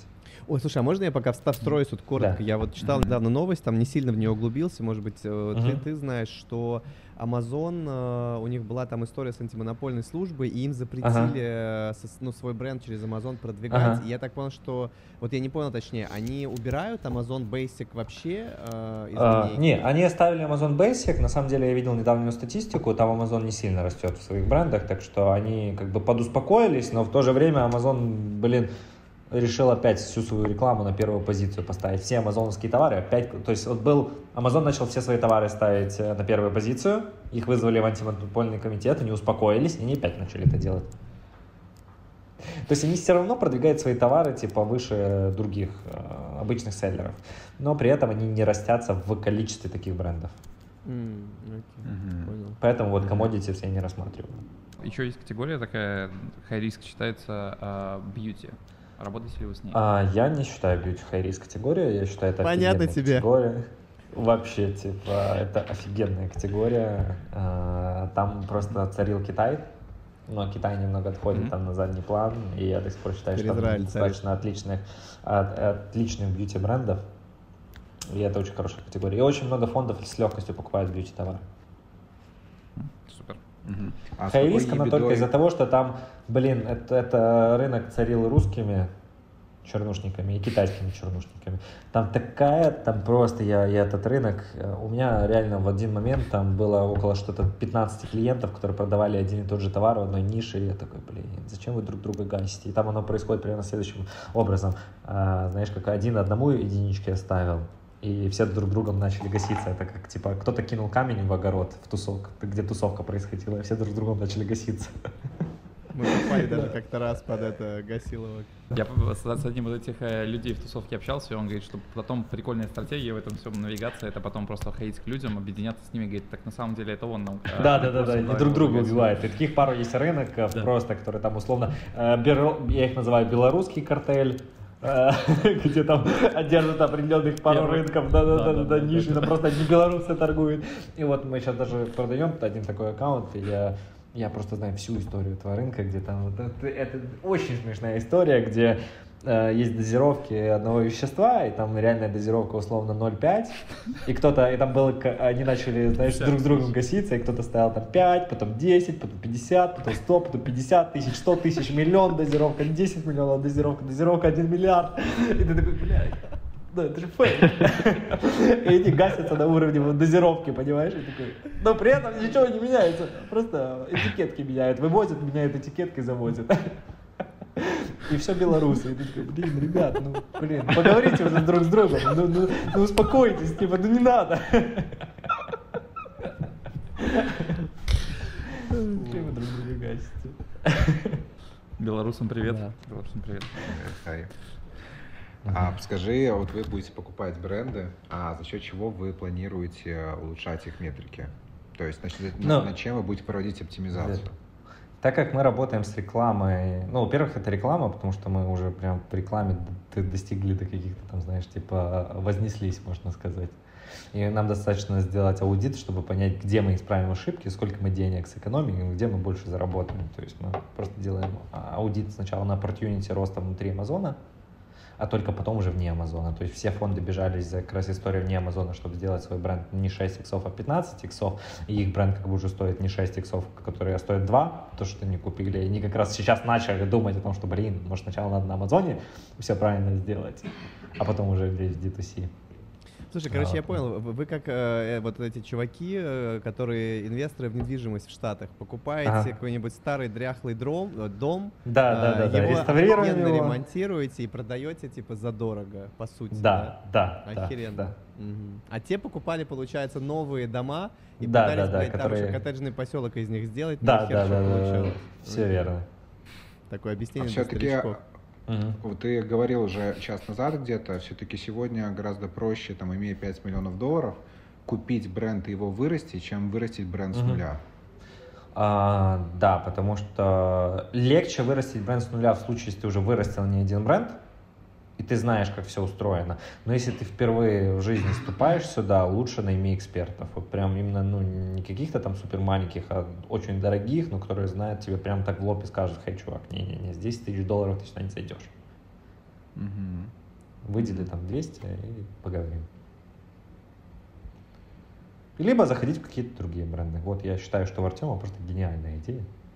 Но мы не будем сейчас все разглашать. Как-то позже. Может, у тебя есть какие-то открытые запросы, прям понимаешь, что есть какие-то там, там где-то в какие-то задачи упираешься, где-то в какие-то еще в людей. Что-то не хватает, на что есть запрос? Мне кажется... Может, наша магическая аудитория тебе может помочь чем-то? Mm-hmm. На самом деле, больше всего я упираюсь в нетворкинг и в количество, где найти еще больше бизнесов, которые можно купить. Может предложить какую-то гениальную структуру. Дам 30% от сделки тому, кто даст мне бизнес.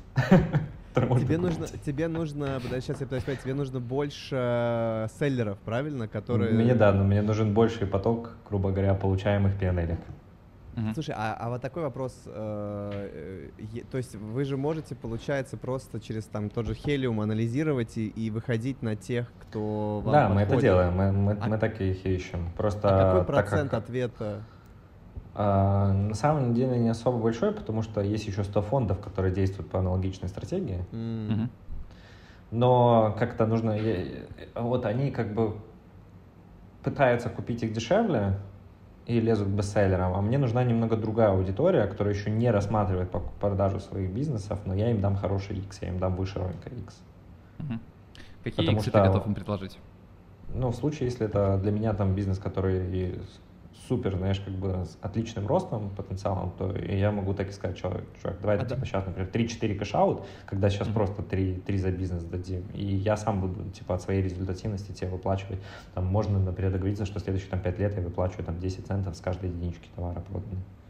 Слушай, а вопрос такой, вот, э, значит, э, какие критерии, то есть вот, э, допустим, какой минимальный порог, вот, ну, то есть совсем ну, же там дом сгоревший ну, ты не рассматриваешь? Да, ну, вот совсем, минимум? совсем минимальный, совсем, совсем, ну, хотя бы, чтобы 100 тысяч чистой прибыли в год было, хотя бы, 200 уже лучше. Угу.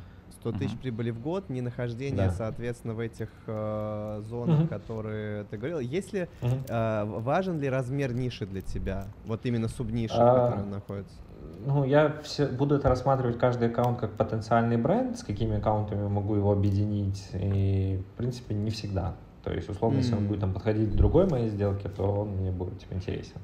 Mm-hmm. Да. Ну и в крайнем случае, если он мне не интересен, и до сих пор у меня 48 фондов в партнерах, можно им предложить купить это. Mm, окей. Ну, то есть, грубо говоря, по сути, нужно там делать типа 9 тысяч долларов прибыли в месяц, и ага. тогда к тебе там обращаться. Да. Да, да, да. Клево. Причем, если человек уже создал такой бренд, и он получит кэшаут, и может идти еще второй, третий запускать. Слушай, а вот интересный вопрос такой, а, а ты не думал, тебе же э, не обязательно выкупать, то есть нельзя к ним заходить с каким-то дилом, там, типа, чуваки, а... я зайду там на 50% или на 10, 20, да. 30 а... или нет? До Трасио было два фонда, которые сделались именно по такой модели, что они выкупают процент у серверов. И они банкротились именно за этой моделью, потому что mm. работая с человеком, ты как бы человека берешь свои партнеры, но ты еще не знаешь, что ожидать от него. Mm. Mm-hmm. Контроль, как бы, да, когда на нем оставался. Да, да, да, да, да, да, да. И поэтому здесь модель как раз с выходом фаундера. Окей. Ага. А, я Поэтому, ребята, от пытаюсь- 100 ебеды, от 100 ебеды, как минимум, вы знаете, кому писать, Мгм. контакты будут снизу. Но для наших подписчиков будет Да. отдельная, так сказать. И- Еще 30% от комиссионных от сделки, э, тех, э, если приведете друга. Подумайте, это 100, 200, Рефералка. 300 тысяч И, долларов. по-моему, 400 спец- тысяч долларов. спецпредложение от Александра Нежника 0,2 к ебеде. Бонус. Не, мне кажется, если, если ваш бизнес попадает в руки Саши, там уже плюс какой-то, плюс сколько-то к беде автоматически, Да. просто значит, за счет того, что он как бы взял в руки этот P&L. Ну, слушай, слушай, история про повышение зарплаты, мне кажется, это минимум, что он сделает. Слушайте, так, у нас теперь пошли серьезные вопросы. А, Вопрос такой. А, Оказавшись перед Безосом, что ты ему скажешь? А, так, надо подумать. Наверное, блин, ну он красавчик. Он, он, он создал бизнес. Сколько? У него там 17% доли от Амазона осталось? Ну, ты между вообще всего вместе с... Либо 23, либо 17, Да, да, с- что, что, что такое у него маленький процент? По сути, Ну, его бизнес, условно, он там сгенерировал своих там две- 300 миллиардов, но он сгенерировал 200 еще было. 800 миллиардов для других. Он родил просто ни одного миллионера, а то и миллиардера, типа. Его Он родил бизнес всех нас, создал здесь можно сказать. бизнес, да, да, да, да, да, да, да. То есть мы как бы, мы как бы его это дети, детище. Поэтому чувак, мужик просто красавчик. Я бы просто типа как бы с уважением сказал, ты лучше. Подожди, а там Да, твой контакты, контакты фондов, контакты этих селлеров, точнее, которые могут там зайти. Может, он какой-то аккаунт продаст, может, у него есть. Да, да, да, да, да, да, да. Не, ну просто если хочет даст там полмиллиарда, чисто так. Amazon Basics. Человек, например. который улучшает его С бизнес. языка сорвал. Не, на самом деле я бы Саш, ему сказал, мог «Эй, раскачать эй, Amazon эй». Basics нормально? О, я, я, я, придумал, что бы ему сказал. Чувак, Так. ты создал это, как это, э, покупку в один клик. Я придумал рекламу в один клик. И как, и как тебе заработать еще больше денег? Чтобы он там не бедствовал, реально. Да, да, да. Понял. да, да, да. Так. А на- надо же колонию строить вне, вне этого, вне земли. Он же решил, он же когда-то у него мечта сделать типа землю заповедник для животных, а людей вывести отсюда. Да. Да. дорогого стоит. А если смотрели мультик э, Валли, вот там как раз таки Ага. они же на корабле улетают, и Да. Безос, по сути, такой же корабль хочет строить, это очень смешно. Он, Может, он Вали посмотрел. в детстве. Мне тоже кажется. Ну, не в детстве, наверное, ну да, посмотрел. Ну да. Слушай, А так- китайцы, такой еще а вопрос. китайцы Да. остаются на земле? А я не знаю. Те, кто занимался серыми схемами, да. Те, кто занимался схемами, схемами, схемами на Амазона, запрещено. Или, или они в Юпитер, там куда-нибудь на Юпитер Да, улетают. да, да, да, да. Так, из нас стандартный тоже такой вопрос. Помог ли тебе успех Profit Wales увеличить конверсию в секс? О, Дай подумать. Ну, вообще, вообще... конкретные цифры. Е- Если так подумать, то, наверное, очень. Да, да, блин. То, что. Он ее многократно увеличил. Там как бы появилась уверенность Сколько в себе, у- уверенность в себе формирует конверсию, там условно с нуля в миллионы миллионы процентов. Ну, скажем так, да, да, да, очень, очень. Я, я доволен, заказчик доволен. Са- Саша, уточняющий, уточняющий вопрос от подписчика. А по- помогает ли Profit Wales увеличить конверсию в секс для сторонних Э, клиентов? Э, Партнеры недовольны увеличением этой конверсии. Увеличение этой конверсии влечет за собой уменьшение вовлеченного времени в Profit Wales. Увеличение, уменьшение увеличенного, ну, типа, времени Profit Wales вызывает недовольство у партнера. И янь. Да, да, да, да, да, да. С, с вопросами. Так, Саша, опять. Саша, срезай конверсию. блядь. Срезай, блядь, конверсию. Нам не нужно увеличение этой конверсии вообще. Не, не там твой фокус, понимаешь? Не на той конверсии. Фу. Подскажи, а за кем ты следишь сегодня из мира иком? И, может быть, ты кого-то Ага. хотел видеть на нашем подкасте? Ну, на самом деле, я слежу в мире иком за такими пару типа известными амазонщиками. А, но если рассматривать русскоязычную аудиторию, то у меня в голове появляется только два имени. Первое это как Валера Рязанов, ну у него как Я уже записал причем. Да, да, да, да, да. Топ-50 Amazon Seller. Из-за него, из-за него, из-за его бренда вызывали Безоса в Конгресс. Охереть. Что этого многого стоит. Да, да, да, да, да. И это очень интересная история. Поэтому Прикольно. обязательно его стоит позвать. А в мире российского экома э, это Паша Шевченко. Угу. Да, мы с ним на Бали, друзья, на Бали вместе жили, отдыхали, так что вот он пушит тему российского e-commerce очень сильно. И он Ты как раз с Амазона вышел. На, на, на российских маркетплейсах? Ну, типа, да, Валберис, Озон, mm всякое вот это. Слушай, а, а можешь mm-hmm. добавить еще вот про иностранцев тоже, может быть, тоже mm-hmm. интересно будет подписчикам, может подписаться, посмотреть за ними, за кем mm-hmm. следить. Так что, как-то мир американского Амазона, он тут слишком, и вот он тут не сосредоточен. Mm. То есть вот я сейчас пытаюсь, там, я поступал в всякие разные комьюнити и понимаю, что тут все настолько разбросано, кто-то что-то рассказывает, здесь тяжелее найти хорошую информацию, чем в нашем, например, в СНГ было. Вот я помню, я выступал в Киеве на Global E-Commerce Forum, Тимофей организовал Бондарчук, вообще одна из лучших конференций mm. по Амазону. И я помню, что я задавал, да-да-да, такая супер сильную техническую информацию. У меня там прям было не то, что мясо в презентации, а то, что вот как ну, уже high level, супер high level, как там в PPC. И мне задавали вопросы прям ну, на такие, что вот даже мне, и мне это в голове думал, как еще на них ответить правильно, чтобы все поняли. Mm-hmm. Я пришел на американские конференции, и вот я написал книгу по Amazon PPC, только вот закончил, буквально пару дней назад закончил, а когда 25 выходит? тысяч слов. А, в течение месяца, думаю. Да, так, я туда... книга в подарок. Да, да, обязательно, легко. А, я там написал просто все, вот, что мы делаем в Profit Wales, вот все я излил без каких-то там секретов. И у меня была куча информации в книжке, которую я подумал, блин, так это херня для новичков, удалю нафиг, нафиг кому-то знать это. Я прихожу на конференции и понимаю, что они просто рассказывают эту информацию как спикеры. И я такой, э, я вообще-то решил выбросить, как херня. Жесть. Подожди, то есть ты, э, подожди, а где там, может, а китайцы или кто? Ну, то есть кто индусы, э, кто самый крутой вот? Э? Ну, например, Amazing Seller, Selling Machine очень круто пушит тему Амазона, развитие бизнеса mm-hmm. на Амазоне очень прям круто. Некоторые софты пушат, как Helium 10, но они пушат больше, то есть они как бы, в основном народ в Америке сосредоточен на взращивании новых селлеров. Mm-hmm. А больших селлеров, ну, они как-то либо продались, либо разделились. То есть последние вот с момента появления агрегаторами, агрегаторов информация очень сильно как бы просела. И очень тяжело найти mm-hmm. что-то стоящее. Они закрыли на себя уже почти 800 сделок. Соответственно, mm-hmm. 800 больших селлеров просто исчезло из рынка. Пошли в криптовалюту, еще куда-то. Mm-hmm. Блять, бедные ребята. Ну ладно. Mm-hmm. А, слушайте, по-моему, это было мы какую-то планку сейчас подкинули, что будет сложно дальше ее поддерживать, Саш. Тебе за это спасибо, с одной стороны. Вот, мы будем думать, э, как с этим быть. Информация, я не знаю, мне кажется, она потрясающая. То есть э, вот э, она настолько крутая, насыщенная, полезная.